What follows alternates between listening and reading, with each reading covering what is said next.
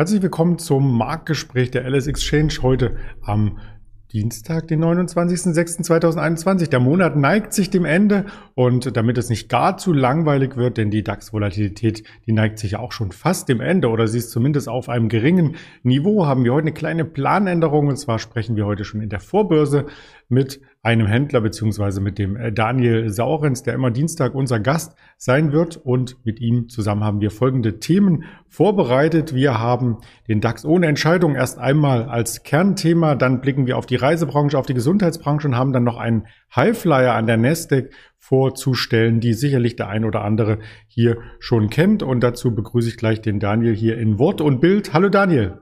Hallo, guten Morgen. Der DAX hat ja gestern gar nicht so viel Volatilität gezeigt, wenn gleich ein bisschen mehr als am Freitag. Freitag waren es knapp 80 Punkte, gestern 126 und im Tagesverlauf versuchte er zwar auf der Oberseite die Abwärtstrendlinie, die es seit zwei Wochen gibt, zu überspringen, aus dem Dreieck rauszuhüpfen. Gelungen ist es ihm nicht und so scheint der heutige Morgen genauso ruhig zu starten wie gestern. Genau, der DAX sollte sich in Sachen Dynamik mal ein Beispiel nehmen an den Fußballspielen von gestern.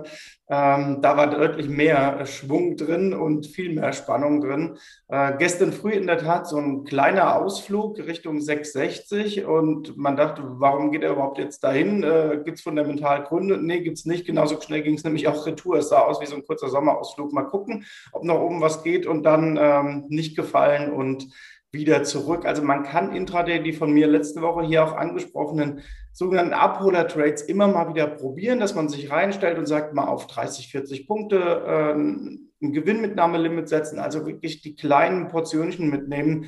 Aber ja, das ist natürlich alles kein Vergleich zum letzten Jahr. Vor 15 Monaten haben wir darüber geredet, dass wir manchmal DAX-Schwankungen hatten in Prozent von 10 Prozent an einem Handelstag. Und im Moment sind wir schon froh, wenn wir ein Prozent hinbekommen. Aber gut, wir nehmen es, wie es kommt und unter der Oberfläche ist ja genug los. Ja, vielleicht für Anleger auch entspannter, einfach im Sommer nicht so viel Volatilität zu haben, wenn man auch gar nicht so oft am Computer ist. Aber ich denke, im Herbst spätestens wird sich das Ganze auflösen. Das mittelfristige DAX-Bild haben wir uns angeschaut. Das Dreieck ist weiterhin aktiv und die Vorbörse notiert aktuell bei 15.565 Punkten, also fast unverändert zum gestrigen 22 Uhr oder Xetra-Schluss. Da ist wirklich nicht viel passiert. Das gibt uns Gelegenheit, auf eine ganze Branche zu schauen und zwar die Thema, das Thema Reisebranche steht im Fokus, denn die bewegt mit mehreren Werten.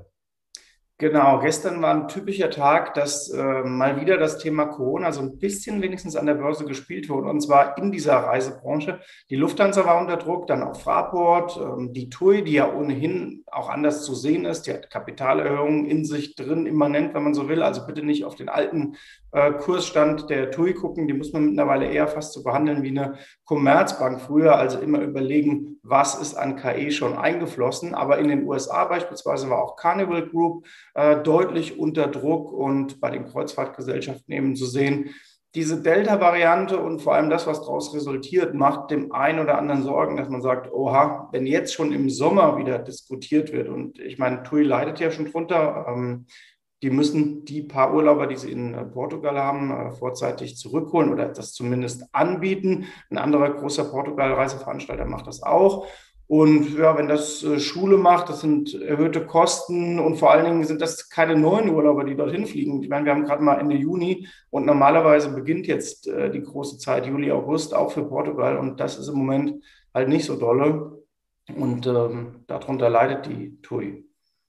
Darunter leidet auch die Fraport. Du hast es kurz angesagt, ähm, ähm, dass wir zwar steigendes Frachtaufkommen hatten, weil der Welthandel zunimmt, aber es fehlen eben dann die Passagiere und die Rückreisenden, die werden sicherlich nicht wieder in zwei Monaten einen neuen Urlaub buchen, gehe ich mal von aus, sondern erst einmal äh, bedient sein. Die Fraport sieht aber trotzdem charttechnisch insgesamt noch relativ gut aus und notiert nahe dem Jahreshoch.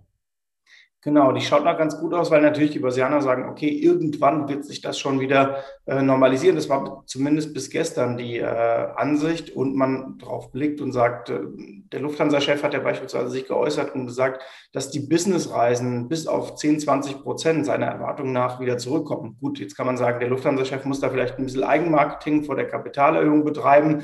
Äh, schon klar, aber wenn da wirklich ein, eine größere Summe zurückkäme, dann würde Fraport äh, profitieren. Und ich glaube auch, dass das so sein wird. Denn wenn irgendwann die Pandemie wirklich dann überwunden ist, dann wollen, glaube ich, fast alle in den Firmen ihre Kontakte in Asien und USA erstmal sehen. Und da gibt es bestimmt zwei, drei Quartale, wo mal das Flugaufkommen sehr, sehr hoch sein wird plus Urlaub dann selbstredend und Fracht und alles, was dazukommt.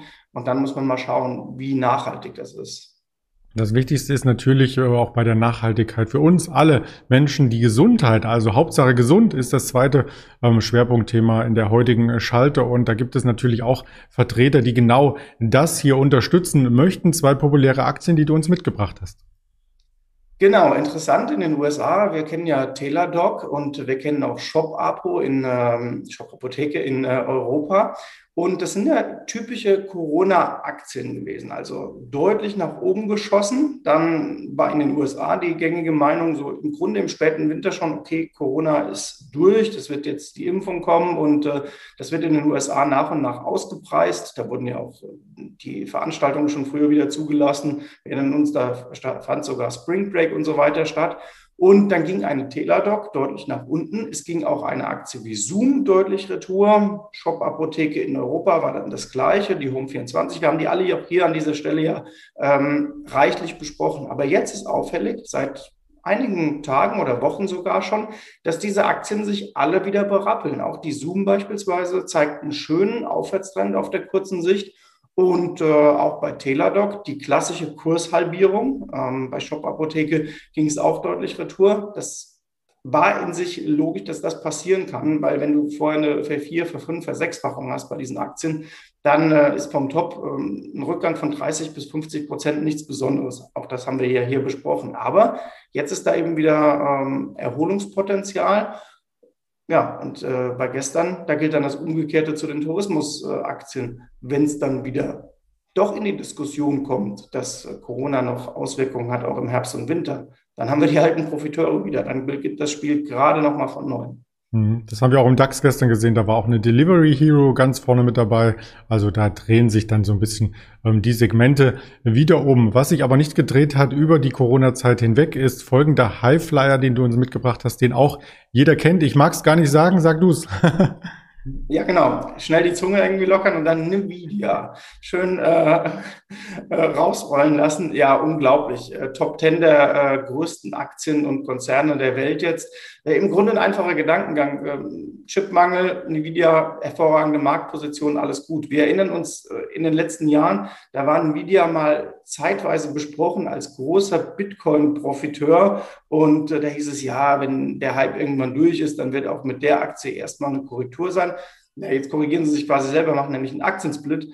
Aber Nvidia ist schon unglaublich und vor allen Dingen in letzter Zeit fand eine extreme Kursbeschleunigung nochmal statt. Also es ist nicht so, dass man sagen könnte, diese Story ist neu. Nee, die hat nur am Ende jetzt nochmal richtig einen draufgesetzt bekommen und äh, entsprechend sieht die Aktie aus. Also das ist äh, auf den Stimmungsindikatoren und den Sentiments natürlich jetzt wirklich überkauft, deutlich überkauft sogar der Titel, aber das hat ihn nicht gehindert, nach oben zu schießen. Und ich glaube, wir haben ja noch zwei Aktien, da trifft auch das äh, Kernmerkmal überkauft durchaus zu.